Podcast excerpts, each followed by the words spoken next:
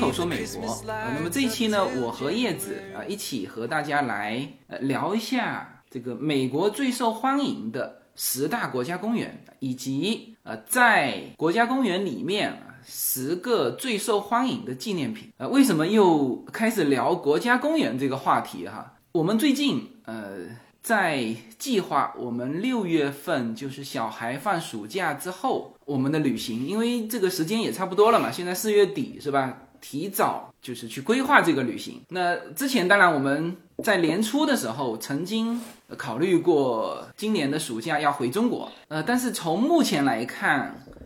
现在已经四月底了哈，就是就是美国到中国的入境的隔离依然没有取消嘛。不仅没有取消哈，现在从十四天还多加了七天，是二十一天。如果到六七月份这个情况依然是这个样子的话，那我们肯定就没法回去了，因为我们回去的时间也不会很多，没有这个二十一天时间去隔离哈。所以呢，我们现在依然规划就是夏季依然是在美国进行我们的夏季旅行。好，那么。去哪里？我们就在想这个，因为我们其实全美几乎快被走遍了。那特别是国家公园哈，那因为我喜欢拍照，然后小孩也比较喜欢大自然，而美国的国家公园呢，又是属于那种很还是很值得去的哈。所以我就把网络上关于美国国家公园的评分我给拉出来，就想看一看有没有什么就是排名前列的。我们还没去过的，呃，那当然，结果发现，无论是二零二零年的还是二零一九年的，其实绝大部分我们都去过了哈。那这样也挺好，就是因为都去过了嘛，所以呃，可以拿出来呃跟大家一起分享一下。对我们来一个倒叙好不好？这个从我先说二零二零年哈，这那回头会快速补充一下二零一九年。因为二零二零年呢情况有点特殊啊，从年初到年底，整个美国其实都处于一个叫做疫情的期间嘛。那很多地方它有这种封闭的状态，所以我先讲二零二零年的十大排名哈，然后最后用二零一九年就是不受疫情影响的这个排名再过一遍。那这样子基本上就比较比较全面的。能够给到就是美国的国家公园的，就是排名比较靠前的这些国家公园的大体印象。呃，我看了一下二零二零年的，就是叫访问量最大的啊十个国家公园。那，因为你说排名如果你按照各种，大家知道美国的国家公园是各有特色嘛，呃，每个人心中都有自己不同的对于风景的选择。啊，或者有些人他呃可能是冲着那个物种多样性去的，那有些人是冲着风景去的，那那有些人也是冲着差异化去的。其实我们一开始对于美国国家公园印象最深的是那种差异化啊，比如说拱门国家公园就没见过，是不是？啊，对，犹他州那一带的那种国家公园，那种地貌嘛，就比较特别。对，比如说大峡谷啊，就是虽然有人说它傻大傻大，但是。你到了那个现场还是会被震撼到，就是你你你可以有各种的评价去去排自己心中的排名，但是呢，作为一个呃公众排名，那我觉得这个还是比较对的，就是用访问量来排名啊。所以我现在是呃列出二零二零年访问量最大的呃十个国家公园，嗯，这个访问量就是进入国家公园的这个数量。There's a dazzling haze, a mysterious way about you, dear. Have I known you twenty seconds or twenty years? 我们来一个倒叙哈，就是从第十名开始啊。第十名我们是去过的哈，就是约书亚国家公园。你对约书亚国家公园的，让你说一个唯一的印象，对这个公园有什么印象？就是约书亚国家公园就特别多，就各种奇灵怪石啊，所以我们之前去了两次，小朋友都还蛮喜欢的哈。就是就是各种爬嘛，在那些石头上爬，而且它那些石头是表面是很粗糙的那种哈，其实是很容易攀爬的。就说 National Park 也是很多这种攀岩爱好者喜欢去的，因为它那边有特别多。虽然说它的国家公园的名字。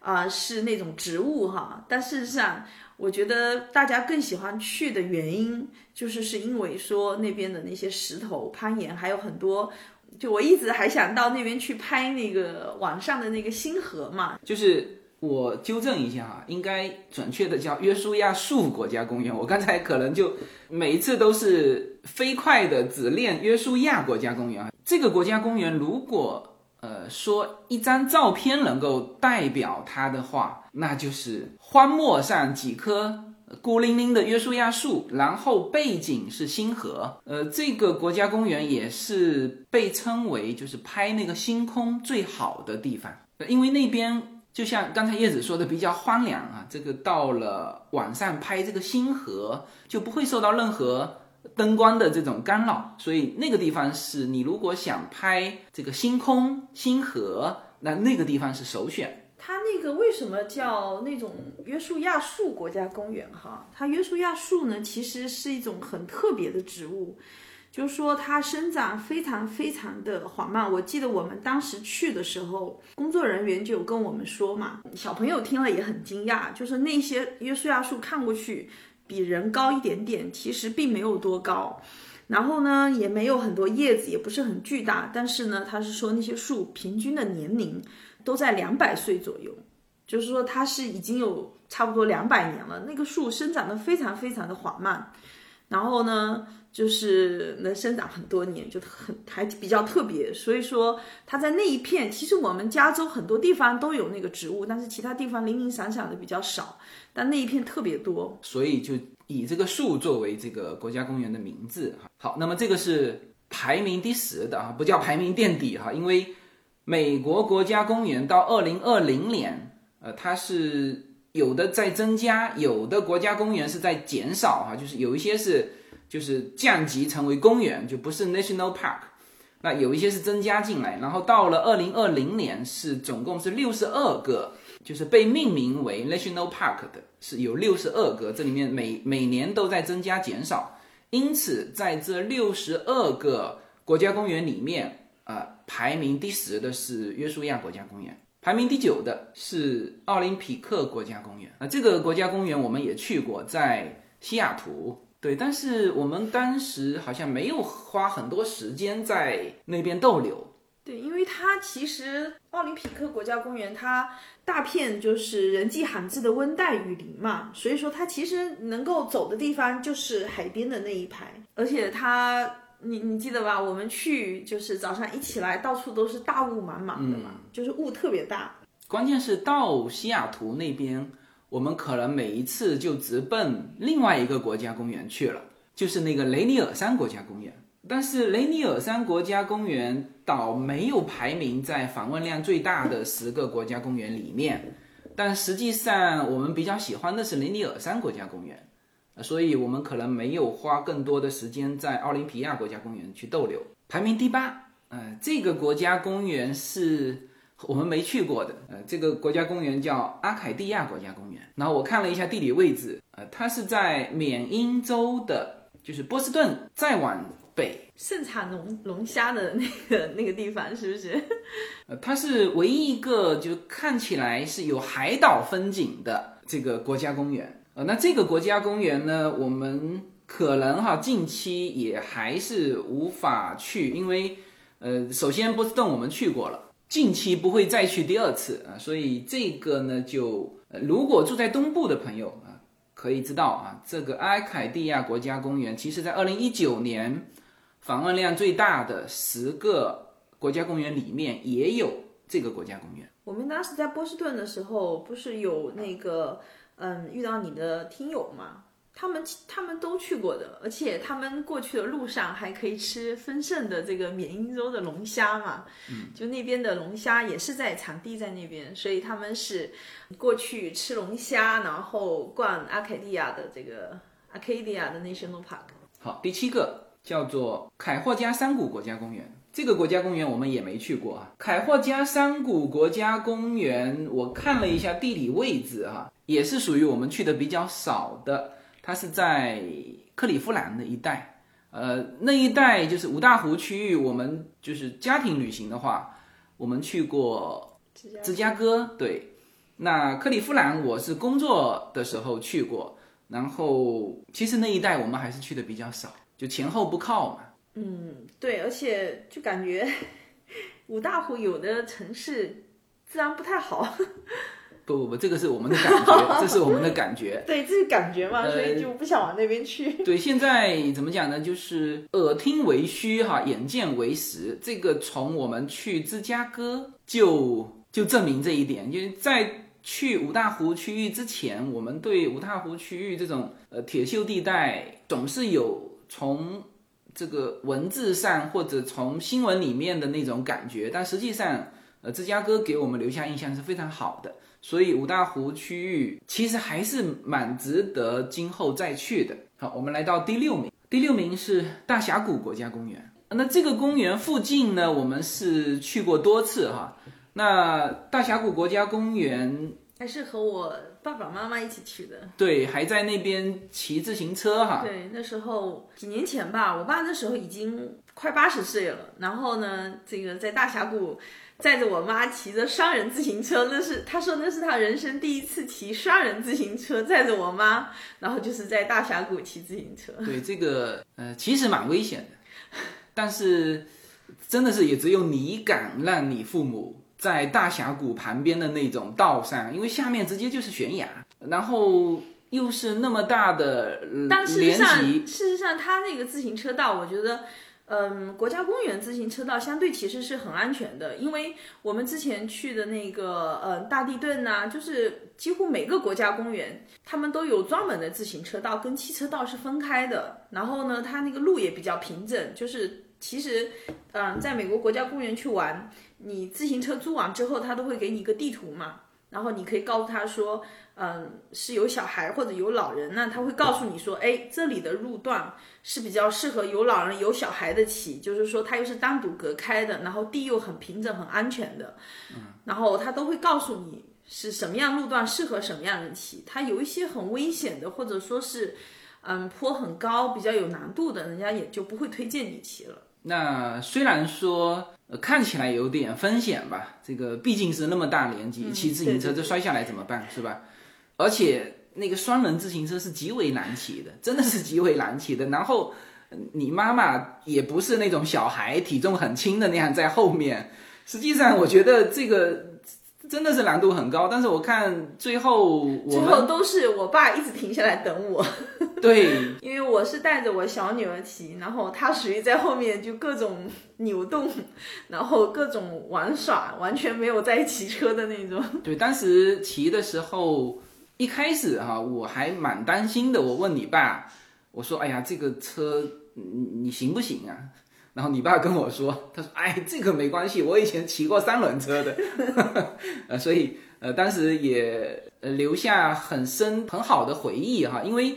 呃，其实有的时候对于老人来说，嗯，他我觉得你爸在这种国家公园骑自行车的这种经历啊。随着他年龄不断的变大，以后可能更我们不敢了，是不是？所以这个有可能就变成一个呃非常难忘的很好的一个一个回忆了。就是好，那么这个是第六名的呃大峡谷国家公园。好，到第五名大地顿国家公园。呃，大地顿国家公园，那我们应该有去了至少三次了吧？嗯，是吧？然后。尤娜第一次骑自行车，就第一次学会骑自行车，就是在大地顿国家公园。当时我还呃拍了长长的就跟拍嘛，就在他后面拍。如果有见过那个视频的听友啊，对那个场景也会有非常深刻的印象。就是自行车道非常漂亮，然后两边是就是各种山花烂漫，然后前景啊是雪山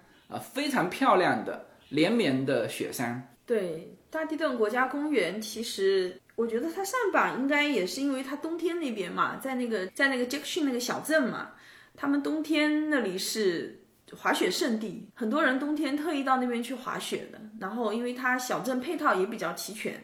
离小镇离公园也很近嘛，所以说其实去的时候是很方便的。对大地顿国家公园呢，一个它周边配套很好。还有一个就是，一般去黄石国家公园的都会去那个国家公园。嗯，对，然后在此之间有好几个高尔夫球场，如果喜欢打高尔夫的，就可以在那一带找高尔夫球场玩。它那一带高尔夫球场这个设施也很好，风景也很漂亮，在全美都是有排名的。对，而且大提顿有湖啊，就是有巨大的湖，然后你可以拍到延绵的雪山前面的有水的这个倒影，呃，这整个画面出来和你在西部就是这个峡谷地国家公园或者大峡谷国家公园那一带的景致，呃，一下子又不一样。对，很多人过去钓鱼啊、划船呐、然后那种飞蝇的钓法嘛，就是蒙大拿那边特别多人那种站在小溪上，然后钓那个鳟鱼。对，然后在那边我觉得玩的东西还挺多的，钓鱼、划船、爬山、骑自行车。嗯，他那边大地洞国家公园还专门有爬山学校，就是他说的他的那种爬山，就不是我们意义上的可能走台阶或者就是它是有一条路的那种，没有，它就是是登山，它所以才会有那种登山学校，它是专门有人带着绳索什么的，然后它是可以带小朋友去的。我们当时本来我就想带他们去，结果呢，嗯，那一天正好时间赶不上。所以说后来就没有去了，然后跟我们一起去的同伴他们有恐高症，所以就没办法去，否则应该是蛮有意思的。forever and ever and take me out and take me home. 随口说美国会员专区的内容已经同步在喜马拉雅上线，现在大家点击我的名字“无限自由”，就会发现新的这一张会员专区的专辑，点击进入就可以听到更为专业、更为深度的美国资讯。会员区的独家内容有更深度的美国热点分析、跨境创业、美国投资、移民干货。关于子女和留学生方面的美国教育，以及关于长期规划和强势思维的这些价值观的探讨。啊，当然还有我们的社群资源。那现在大家就可以点击购买我们的会员专区内容，这个内容将同步无限空间的会员专区内容。谢谢大家。好，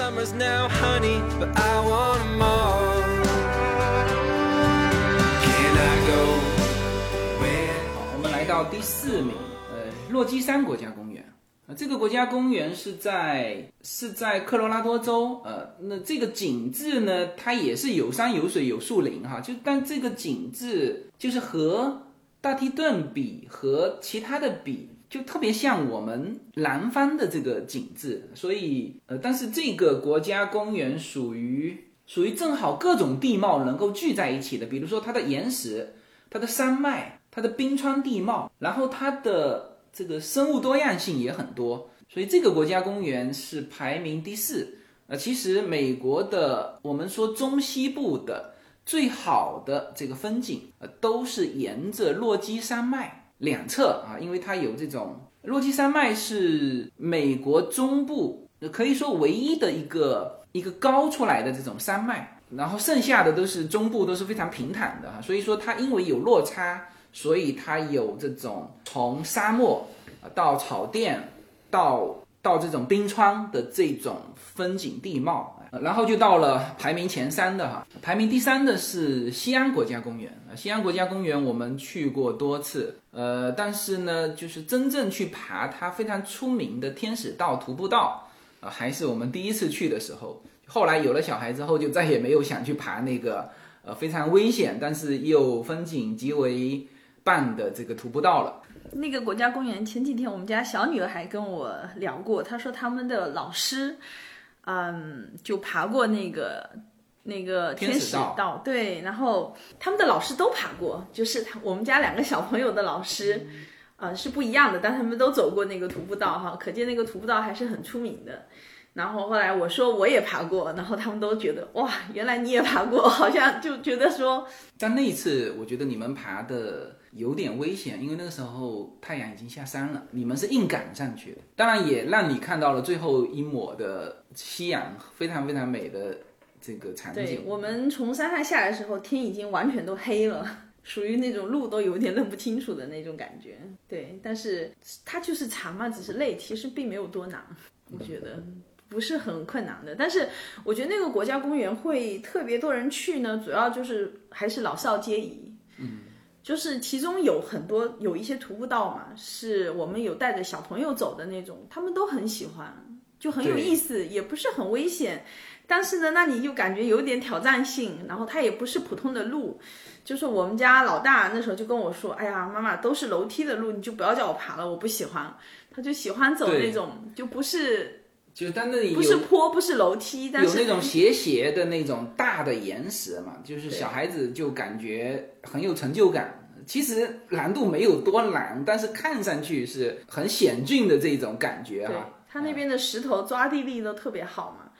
所以我觉得一个是说离拉斯维加斯近嘛，嗯，对。所以说去比较方便，还有一个就是说小孩也能从中得到乐趣。好，排名第二，黄石国家公园。呃，黄石我们去了两次哈，因为它还在的比较远嘛，就是离我们这边在的。呃，黄石国家公园，我们其实第一次去跟第二次去，对于我来说哈，这个印象还是有差别的。就是第一次去的时候，我其实对黄石蛮失望的哈，因为我们当时可能到那边，因为黄黄石国家公园非常大嘛，然后我们是直奔那个就是最感兴趣的那些坑去的，结果发现那个坑非常小，再加上当时已经走到呃正好走到三分之二的地方，我们所有的人都想休息嘛，所以基本上以休闲为主，在黄石的时候，就第一次去的时候。第二次去呢，其实我们是更深入的去玩了黄石，就是对那边的动物啊、徒步道啊，就是更多的去接触。所以我感觉，如果大家有去黄石的话，呃，基本上要在那边待上三天到四天。感觉三四天时间都不够，如果你不能住宿在公园里，嗯住宿在公园里，你要么就开房车嘛，对，它特别大，前对上巴下巴那个地形。对，否则如果说你要开车玩，住在公园外面的话，其实，啊、我觉得就是每一天你开到景点来回，我觉得可能要三个小时时间。嗯，然后因为它很大，黄石还蛮大的，所以就其实所以我们上一次就第二次是开房车进去的。对我们当时有两个晚上都是住在公园里头。对对对，所以第二次感觉玩的更深入。但我觉得黄石这么出名是第二名呢，我觉得有一个原因哈，就是说它每一年啊，只有五月初一直到十月初是开放的，其余的时间呢是这个封闭的状态。冬天的时候呢，就是它是有很少量的人可以坐他们的车进去去滑雪那些哈，但是它就不太让游游客进去了，因为冬天那边雪很大嘛，所以我觉得它跟它每一年不是说一整年完全开放的，它你看五月到十月总共这里才几个月时间，五月初一直到十月初开放，其他时间都是关闭的，我觉得跟这个是有关系的。肯定是哈，你看哈，这个还是二零二零年，还很大程度是因为疫情，正好五月到十月大家没地方去，所以去黄石的还比较多，因为它的访问量在二零二零年是第二名，二零一九年它的访问量是第六名，就是你说的这个五月到十月之间才能去，其他时间去不了。好，那我们来到第一名啊，第一名叫大燕山国家公园啊，这个国家公园。我和叶子还都没去过，然后这个国家公园我们肯定是要去的，因为它不仅是二零二零年访问量最大的呃国家公园，同时也是二零一九年可能每一年都是。对我查了一九年和一七年也都是。更关键的是什么？就是它的访问量是远远超过另外九个。我们来看一下这个访问量哈，呃，第十名约书亚国家公园访问量是两百四十万。然后往上第九名，奥林匹亚是两百五十万，阿凯蒂亚是两百七十万，凯霍加山谷是两百八十万，大峡谷是两百九十万，大地顿是三百三十万，呃，落基山脉三百三十万，西安是三百六十万，黄石才三百八十万，而大燕山国家公园的访问量是多少？是一千两百一十万，这是二零二零年的数据，然后二零一九年的数据是一千两百五十万。我觉得呢，这个数据哈，就是说，就是这这个国家公园，首先一定是全年开放的，它没有封闭的时间，然后它也没有说，就是你看它地理位置，它应该也没有说，比如说像约书亚树哈，夏天就特别少人去，呃，或者说像死亡谷那种，夏天也是特别的少人去，因为夏天像这种地方太热了嘛，我记得去年死亡谷死亡谷的最高气温达到了五十五十七度还是五十三度，就是那个气温高的吓人。所以说，像约书亚树啊、死亡谷，就是这种夏天不会有人去的，极少人会往那边去。所以这个国家公园一定是全年开放的，然后全年气温都还好，而且应该是这个国家公园呢，它附近这种配套的小镇也特别多。因为之前其实我们去亚特兰大的时候，你们的听友就推荐我们说去那个国家公园嘛，就他们也常去，因为那个国家公园，他们说路上开过去，我印象他们说就有吃喝玩乐，然后也有一些主题公园。就是可能像类似迪士尼那种哈，主题公园啊，给小孩玩的，然后吃饭的地方、住宿的地方都特别多，特别好嘛。因为它底下有三四个小镇在那个国家公园旁边，应该是说那个国家公园是旁边的小镇托起了它的这种游客的数量。我感觉，其实真正按风景来说哈，当然我不是说这些排名的这些国家公园。风景不好，风景肯定也是不错的，但是当然受它的地理位置影响。你看哈，大雁山国家公园它在东部，这个这个上面有纽约和 Washington D.C.，啊，然后下面有亚特兰大。亚特兰大对，基本上呢就是这一带就属于这个景点可以辐射的地方。对我估计去是属于那种可能前面呢又可以玩一玩这种。公园的游乐设施，然后呢，又可以享受大自然徒步啊什么的这些哈，所以我就觉得说是哎，两种不一样的可以结合起来，所以特别多人去，就像很多人去坎昆一样的嘛。对，墨西哥的坎昆也是这样。对，然后这个呢，为什么我们没去呢？正好这个点。是我们的死角，就是我们没有到过这个北卡，就是田纳西州跟北卡，我们当时是两段嘛，一段是从 Washington D.C. 往北走，另外一段呢是从亚特兰大往南走，正好漏过这一段，所以说这个这个链条我们肯定是要补上的。然后只要你到北卡，我们就一定会去大雁山。但是我觉得这个排名就是肯定不是风景最好的排名。人家说了嘛，是访问量最大的排名，但这个访问量最大，按照这种排名，我觉得阿拉斯加全境都是国家公园。阿拉斯加也有很多国家公园，但是你在那么远，大家去就不方便，明白吗？对，我是说，我我只是说，按照这种标准来说，哈，国家公园美景的标准，阿拉斯加全境都是国家公园。当然，就是风景，我刚才就说过了嘛。如果你说风景，就。很多人有可能是冲着风景去的，那很多人有的是冲着动物多样性去的，就是看动物。那也有人是看差异化，有人看看方便，知道吗？就就在旁边他就去了。对。所以，呃，无论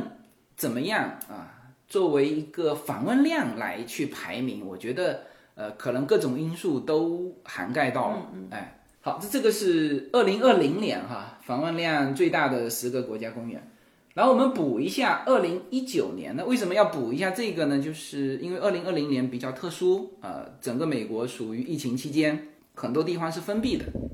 那当然有可能造成很多人走不出来，但是呢，也有可能造成啊一些人就是没事干他就走出来了。所以你看哈，比如比如说黄石国家公园，呃，就在二零二零年它的排名就排到了第二位，而正常的时间它的排名其实不高的。因为蒙大拿州那一带，当时我记得七月份去的时候呢，他们是最早开放的国家公园之一。因为那一带疫情一直，因为地广人稀嘛，蒙大拿州那一带其实人都很少，然后下面华人民州什么的，就是他们那一带人都少，其实他们。一直没有怎么，就是像我们说的完全封闭，或者说特别严。然后他们国家公园也开放的特别早，所以说就特别多人去。我们当时为什么走那条线，就是因为那边国家公园都已经开放了。对，有的地方国家公园呢，就是比如说这个州控的特别严，像你应该二零二零就没有这个优胜美地嘛，对不对？对，二零二零没有优胜美地，因为优胜美地限流，就是说你去之前，你首先要预约，你要先约得上，你才能去，否则他不会让你进去。而且他名额给的特别少，里面很多设施关闭了，所以说优胜美地一下子人流量就变得特别少嘛。来，我们看一下二零一九年十大最受欢迎的国家公园哈，也是按照访问量排名。第一名刚才说了，就是大雁山国家公园啊，这是二零一九年的哈。然后第二名是大峡谷国家公园，然后第三名是落基山国家公园，二零一九年啊。第四名是西安国家公园，第五名是优胜美地国家公园啊。其实优胜美地不管怎么排哈，它它前五或者是前三，呃，或者是前十，一定是要有的。但是二零二零年的时候，就是因为这个限流的问题啊，反而排不上名。然后第六名是黄石国家公园，第七名是阿凯蒂亚国家公园，第八名是大地顿国家公园，第九名是奥林匹克国家公园，第十名是冰川国家公园。那么按照二零一九年的这个排名前十的国家公园，我们去过八个。OK，那么这个是呃关于国家公园。那么这个这两年的排名啊，呃也能够给到大家，就无论是在美国的朋友哈，你如果今年夏季有准备出门的话，那么这个排名其实也可以给你一些提醒啊，就是应该是去的会比较方便的一些排名。对，对我觉得冰川国家公园其实是很漂亮的，就是对，在我的印象里面哈，去过的国家公园里面，冰川国家公园排名是很靠前的，就特别是从山上，就是你的排名比较靠前是吧？对，就我来说，风景来说哈，就是从山上下来的时候，它有一个向阳大道嘛。就是我印象，我们开上去的那个方向是靠近这个山体的，所以说那个道不是很那个清楚。但是呢，当你下山的时候，开下那个道，你哦、就觉得真的是还挺漂亮的。对，这里面就是二零一九年的排名前十的，呃，和二零二零年比有两个国家公园，一个是优胜美地，这个是属于二零二零年漏掉的，就是应该要有啊，应该要有，不，不这个优胜美地是不可能没有的啊。那还有就是冰川国家公园，确实我也留下非常好的印象。因为它也跟黄石一样的嘛，它开放的季节比黄石还应该还更短，对，因为它更北嘛。对，所以说它开放的季节也就那么四五个月冰。川国家公园好像是和加拿大对共同所有的。它另外那一半在加拿大加拿大说是风景更漂亮，我觉得我们八月份也可以去走一走。对，我觉得除了冰川国家公园以外啊，我们还去过一个在那个夏威夷的火山夏威夷火山国家公园，我觉得也是其实也是很特别的一个地方。我估计全世界都再再找不到，因为那个火山国家公园是可以看到它那个火山岩入海吗？你有印象吗？就岩浆入海。对，对，山里面喷发的那个，因为它是活火山嘛，那个岩浆从那个火山口流下来，就是一直流到海里面。对，呃，但这种就是属于非常非常有特色的国家公园，其实蛮多的，六十二个国家公园里面，这种有特色的是是真的是非常多。但是我们今天说的还是以访问量作为一个这个排名哈、就是叫最受欢迎，那就去的人多啊，以这个作为一个排名。没有什么能够阻挡。没有什么可以阻挡对自由的向往。大家好，现在大家除了收听我每周公开的音频节目之外，还可以加入我的公众号，名字是无限空间。在这里，我建立了会员专区，每周都将会有多期的视频或者音频节目会在会员专区独家播出。此外，每周六晚上在无限空间中还有随口说美国的视频直播节目，欢迎大家进入直播间与我互动。同时，随口说美国目前已经开通了海外的 YouTube 频道和中国的 B 站，海内外的听友都可以登录直接观看我的视频节目。您如果希望随时可以追踪到随口说美国的各类信息，您还可以登录新浪微博、今日头条、抖音等去搜寻“随口说美国”。移动互联网的神奇之处就是可以把同类的人拉得很近，让我们勇敢开始，活成喜欢的自己。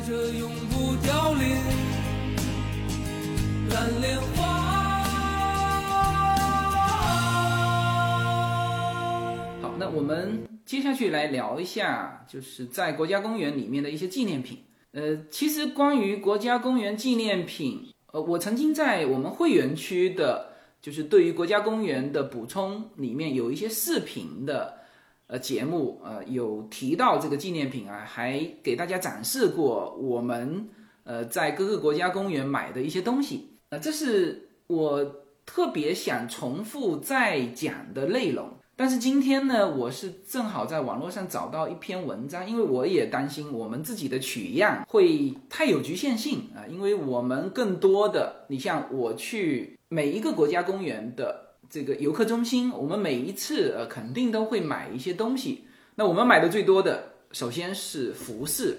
啊，就是我穿的 T 恤，嗯，因为这种东西是属于常常穿的嘛，就是你常常要用的啊，所以我们买了很多的。呃，小孩子的帽子啊，服装啊，那这个有的时候洗旧了都还舍不得扔嘛，因为这个你很遥远去一趟，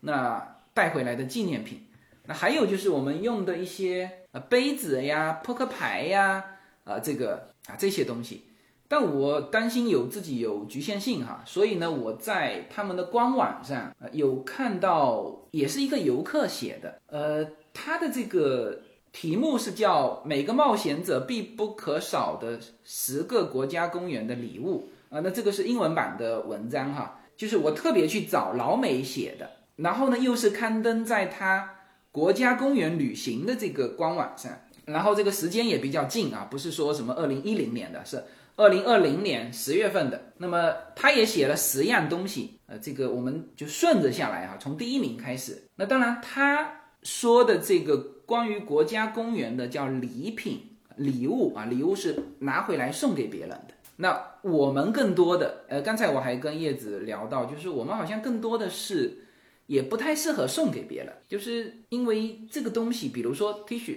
那你没有去过的，穿起来就不像我们有去过的穿起来，呃，有那种意义在哈。所以我感觉他的这个十个礼物哈，他就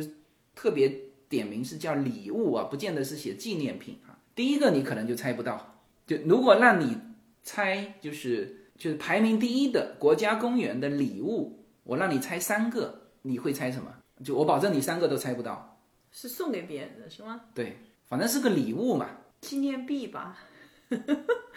错，不对。第一个。明信片。不对。杯子。不对，啊，都不对哈。我告诉你啊，你这个绝对猜不到。就是那个国家公园的联票啊，对这个你猜不到吧？就是你送给别人，因为他这个联票呢是八十块钱，然后呢是你一车人，就是一个家庭嘛，一车人啊可以无限次数的进出全美六十二个国家公园。二零二零年的价格还是八十块钱，我觉得。最最划算的就是这个。对老美能够说这么经常访问国家公园，很多原因就是因为这个。其实这些国家公园风景漂亮，可以玩的很多，然后就真的很便宜，一年才八十美金，然后随便去。而且，呃，你知道，就是他每一年国家公园哈都会给小孩呀，他基本上给的年纪是，嗯，从小学四年级开始，一直到中学。这一部分孩子啊，他们的家庭只要去国家公园官网上申请，可以申请免年票，就是免费的，就是你全家人都可以去，就是因为他觉得这个年纪的小孩嘛，可能就是可以让他多学习一些自然知识什么的，然后了解自己的国家。所以说从小，好像我记得小学三年级还是四年级，一直到中学，那岂不是连这八十块钱都免了？对啊，所以就很多人去啊。当然，就是八十块钱本来也是一种。免费就意思一下，对，然后呃，像现在我们家小女儿，就是最近她跟我说，他们老师给她上课的主题就是地理知识，就是讲美国的国家公园。嗯，所以她最近老是跟我聊，哎，这些我们哪一些去过，哪些没去过？因为她有的去过的时候很小嘛，所以她不太记得了。然后她就会说，哎，老师今天教了她这个国家公园在哪里，是什么样的气候之类的哈。我觉得这些。嗯，我觉得这些国家公园哈，其实特别是老师在学校教的时候，我感觉也像是一种，嗯，爱国教育。你知道，就是你生活的地方，然后是这么丰富多彩呀，然后你们去的成本也很低嘛，你就很容易到访。所以说，他我就觉得有，反正就是有那种你你热爱你这片土地的那种教育的感觉。这个是第一。的首选送给你的朋友的国家公园的礼物哈，就是这个联卡。好，第二啊，其实也是我们常常提到的，就是它的国家公园的 passport，就是护照。呃，这个护照呢，就是看上去就是像我们护照的样子哈。那当然它就蓝色的那个封皮的，然后打开呢，呃，就是一个小本子。那最重要的就是上面有国家公园的所有国家公园的每一页，然后你到了那个地方你才能盖章，就是它的那个戳是永远只留在呃留在那个国家公园里面的，然后你可以就是买了这个护照送给别人，但是它是一本空白的护照。对。然后你到了那个，就这就很像我们旅行的时候，就是到了一个国家，不是啪盖一个戳，对，哎，这个就是国家公园的护照。主要就是送给小孩的哈。呃，这个大人也可以，嗯，对。然后它每个国家公园里面都有嗯童子军项目的，就是说你去可以到它的这个呃游客中心去问，哎，今天它每它有时候每一周哈，你你可以提早也可以上网去看到。它每一周呢都有这种类似说，它有护林员呐、或者它游客中心的工作人员是可以带着小孩，你跟他预约完哈，他就会在那个时间带着你，嗯，就是介绍这个国家公园，然后呢带你走一些徒步道。他嗯规定的，他告诉你，哎，今天我们走这个，他会带着小朋友走，然后他可以给小朋友介绍这里的气候啊、环境啊、动物啊、植物啊，他会带你去认这一些，我就觉得说还蛮好的。基本上每个国家公园它都有，对，这但是要提前上网去预约。对这个护照，我们其实很迟才买这个护照，就是我们在纪念品店，呃，可能一开始这个护照不会引起你的兴致，或者你根本就没有打开，不知道这是什么。所以呢，我们这一期给大家聊完之后，呃，如果大家有到美国公园去旅行，不管迟早哈，呃，都要买一本。然后最最关键的是，每一次出去的时候你要把它带上。我们买了，而且还买了多次。然后呢，小朋友对这个没有概念，出门的时候急急忙忙，有的时候就旧的那一本没带嘛，就搞得我们有好几本，但是要把它归集在起来，才能够是我们整个的一个旅行。OK，那么这个是第二哈，第三个送人的这个礼品啊，或者说国家公园的纪念品是我们都还没有的啊，它叫做田野笔记，就是一本国家公园的书啊。嗯当然，我们每到一个国家公园都有本地的这个国家公园的一些书籍啊、就是有一些是照片、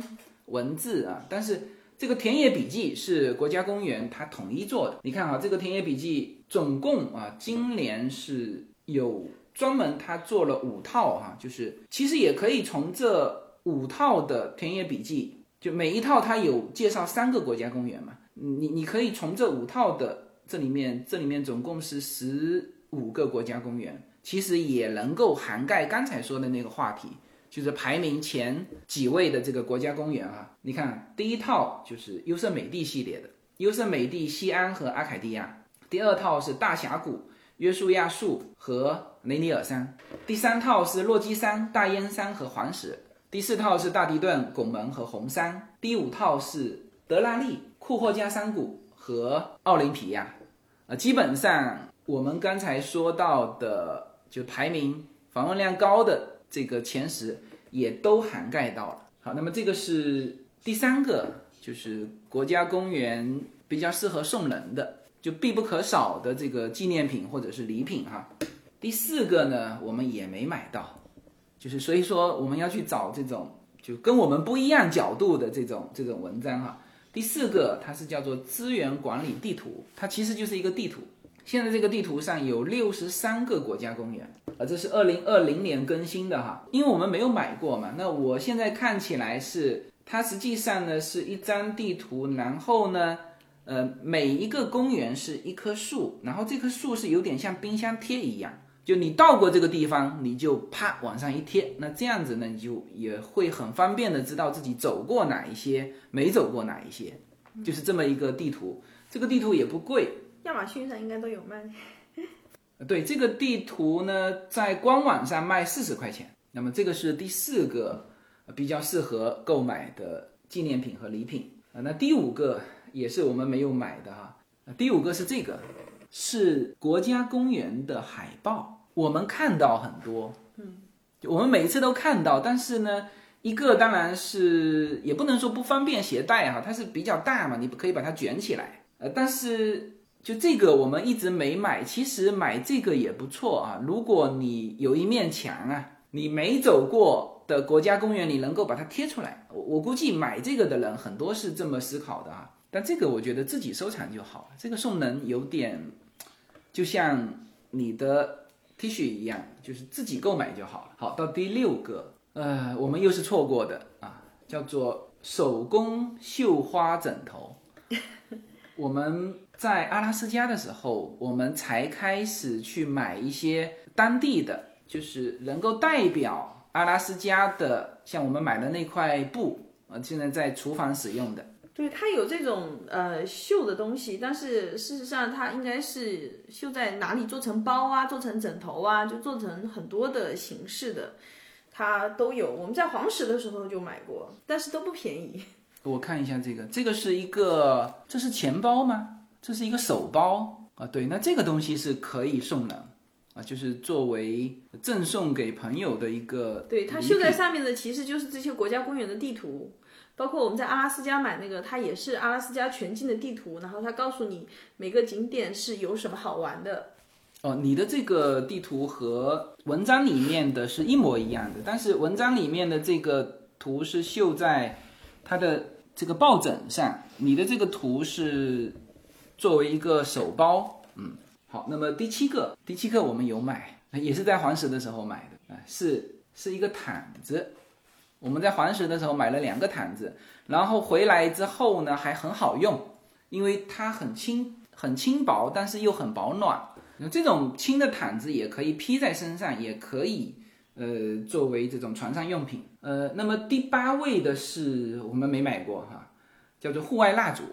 那这个呢可能和我们亚裔的这种生活习惯有关，就是可能老美他们。这种户外的蜡烛有使用，至少它有使用哈。我们基本上很少使用。那这个是它排名第八的纪念品和礼品。呃，排名第九的啊，就是这个杯子啊。杯子我们每到不见得每一个国家公园都买哈，就是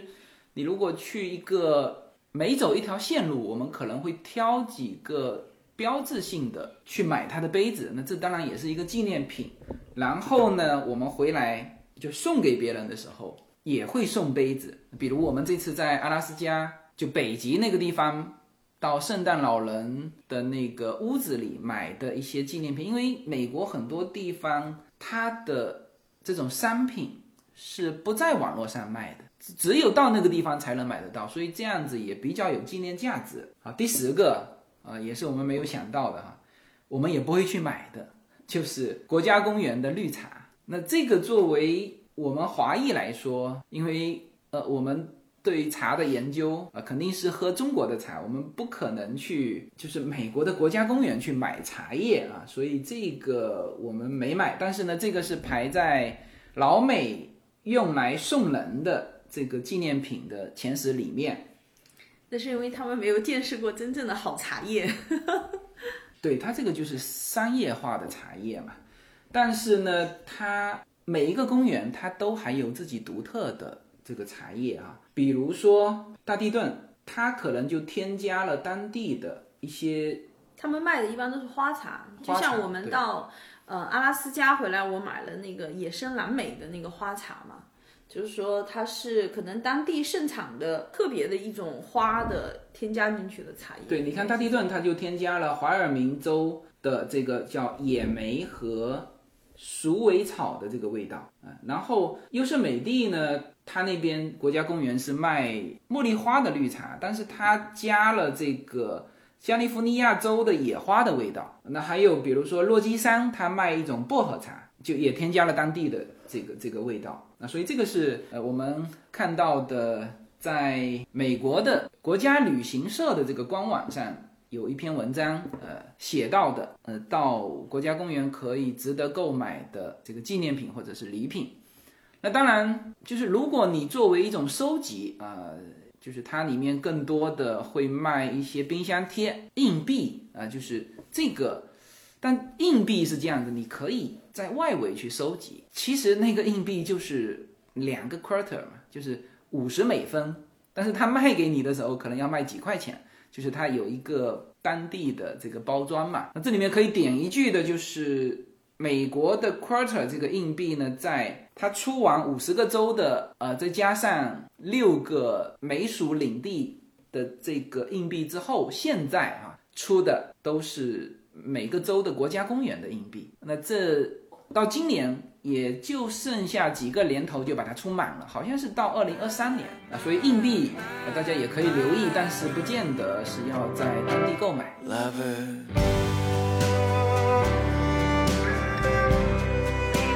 大家好，我们的社群品牌 Yuna N Lin 的加州优选商品已经在中美热销中。在美国，你只要在亚马逊上搜寻 Yuna Lin Y U N A L Y N N，立刻就会跳出我们的商品。目前 Yuna N Lin 这个品牌已经热销到美国一百七十多个城市。在中国，你只要在手机淘宝中同样输入 Yuna Lin Y U N A L Y N N。你就可以找到我们 Yuna N Lin 的天猫国际旗舰店。如果您是在喜马拉雅上听到这则信息，那么直接在我的这个节目的封面，你会看到一个红色的推车，写着 Yuna N Lin 牛油果油。点击进去，也就是我们天猫国际的旗舰店。现在，无论你是生活在美国还是生活在中国，您都会非常方便的能够网购到我们 Yuna N Lin 这个品牌的商品。拿起手机下单，就可以品尝到自由军一家为您分享的加州阳光的味道。谢谢大家。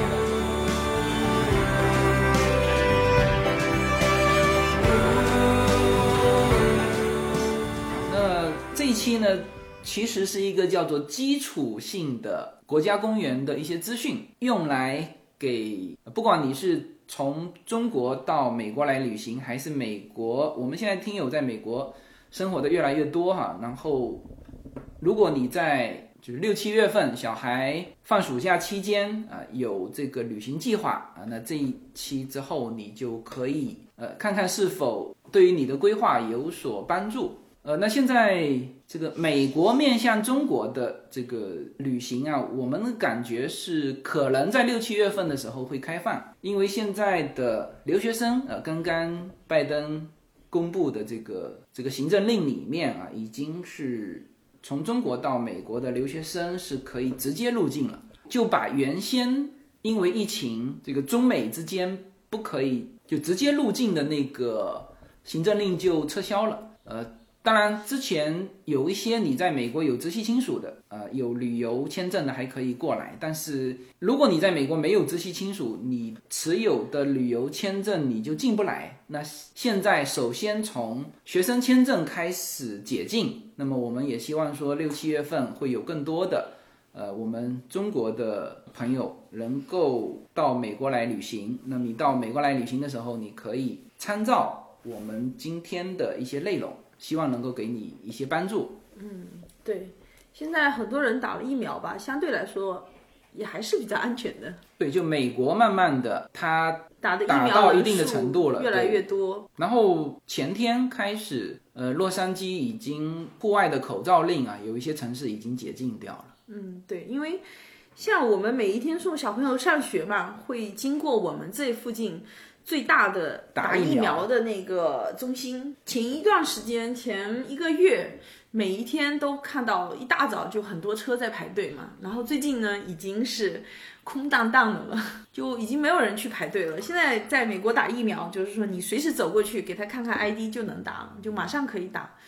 都不用预约，什么都不用，你直接去打就好了。对，然后我们身边已经有持有中国旅游签证的，在那边打上疫苗了。对他，其实这些东西他也不查保险，其实他没有查很多东西，就是你过去打，他都给你打，然后免费的。像在阿拉斯加，在机场直接就能打疫苗。我们当时去的时候，他是机场可以检测嘛，嗯，检测说你有没有得病啊什么的哈，来回都能检测。现在好像很多地方机场直接就可以给你打疫苗了。好，那么最后提醒一下哈，就是因为很多人问，呃，如何听到我们会员的内容？那现在就很简单了，就是在我的名字下就有一张新的专辑是会员专辑，大家点击购买就可以听到随口说美国更多、更专业、更丰富的这个节目内容。其实到加州来旅行嘛，也有这个当地特色的旅游纪念品，就是我们的这个牛油果油嘛。牛油果基本上在美国就是在加州产的嘛。然后我们的牛油果呢，也是呃加州产的牛油果，然后榨的油，所以说这个也算是加州特产。对，然后你不用到加州来买，直接在中国就买得到，在我们的呃商城就能买得到。呃，还有现在新包装的牛油果花蜂蜜和橙子花蜂蜜以及开心果也都到货了啊！这个欢迎大家在我的公众号里面找到中美跨境商城，就可以直接购买。行，那这一期的节目就到这里，好，那谢谢大家。